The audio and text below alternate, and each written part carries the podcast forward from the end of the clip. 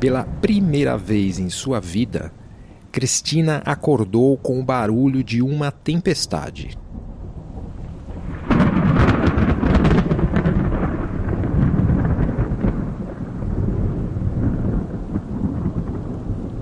Era tão alto que os algoritmos de isolamento sonoro e ambientação do seu apartamento não conseguiram cancelar os estrondos. Normalmente, Cristina se levantaria aos sons de pássaros ou de pequenos ruídos bucólicos que eram emitidos por micro caixas de som espalhadas por todo o ambiente. Esses sons eram cuidadosamente calculados e reajustados todos os dias, desde sua infância para causar uma constante atmosfera de tranquilidade e segurança.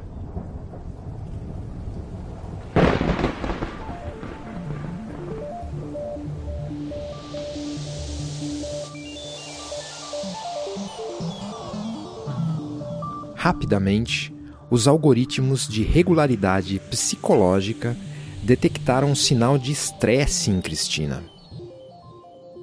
É que, em 20 anos, ela nunca teve que enfrentar algo inesperado ou nem mesmo levemente ameaçador.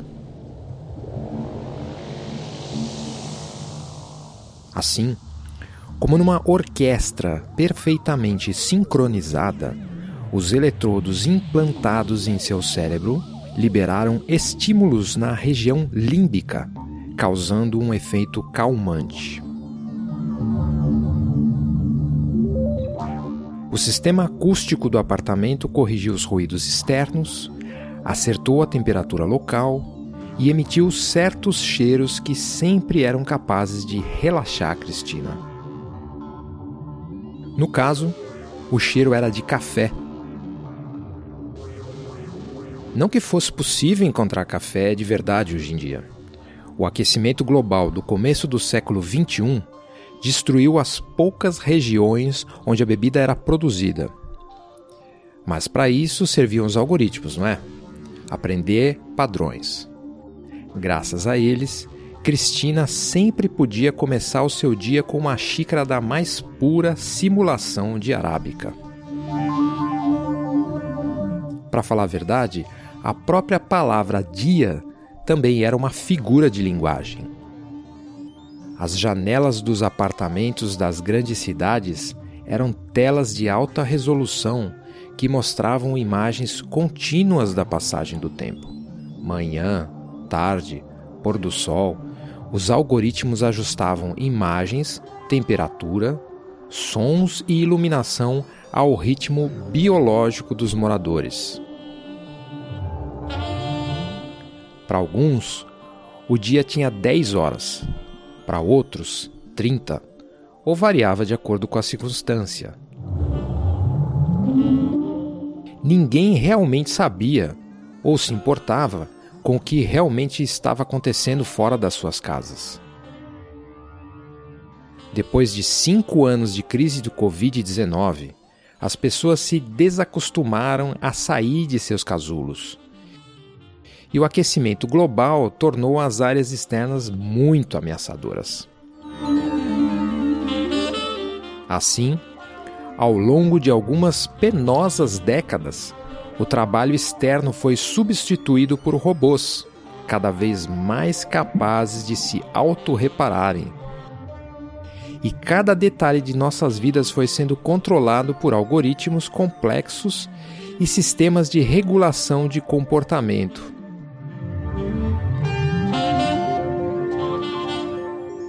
Esse processo começou com a internet.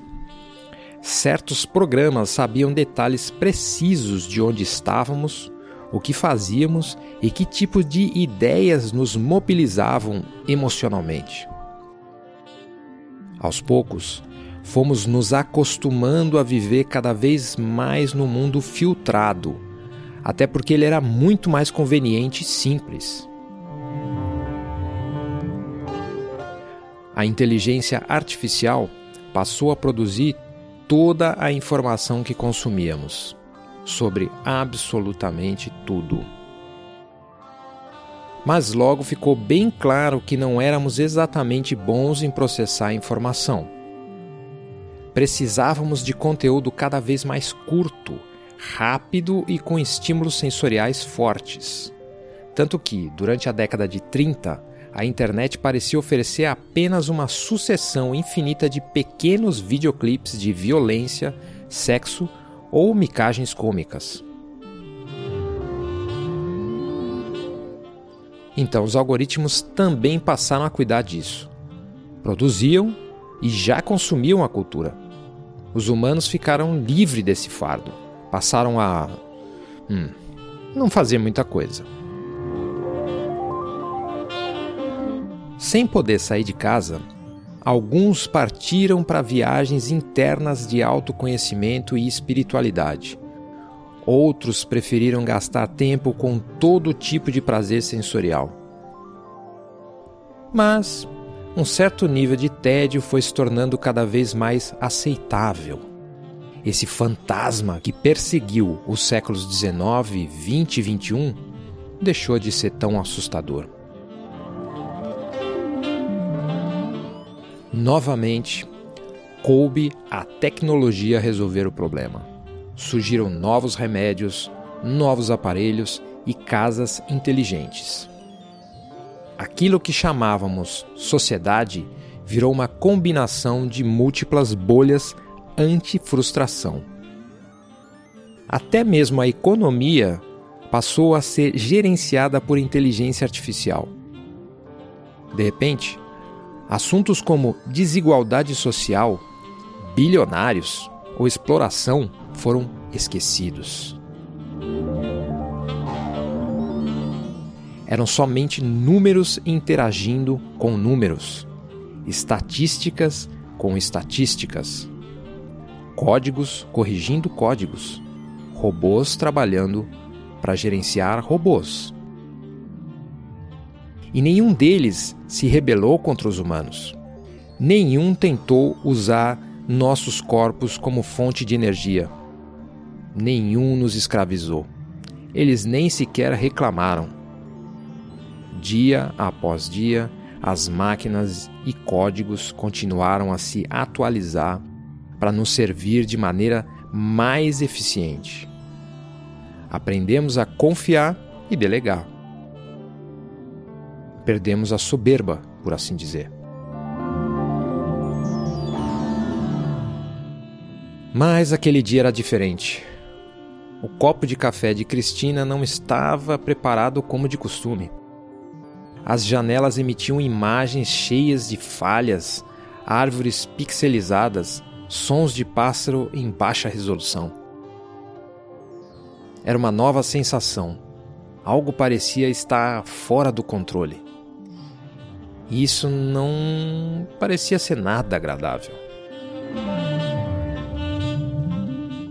Pela primeira vez em seus 20 anos de vida, Cristina experimentou o que no século XX as pessoas chamavam de apagão. As luzes e os computadores simplesmente não funcionavam mais. O apartamento se transformou em uma fria caixa de concreto. Num reflexo instintivo, Cristina correu para a tela que, desligada, converteu-se tanto numa janela quanto num sutil espelho. No vidro, Cristina viu sua própria imagem misturada com um planeta que parecia entrar em colapso. Ventos violentos cortavam o céu alaranjado. Enormes massas de fumaça saíam de focos de fogo que consumiam parte da paisagem indistinta. Pela primeira vez na sua vida, Cristina não sabia o que fazer.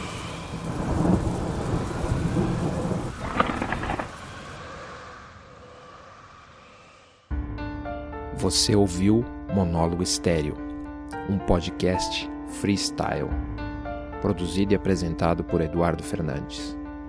Para saber mais e para apoiar esse trabalho, É só acessar edufernandes.com.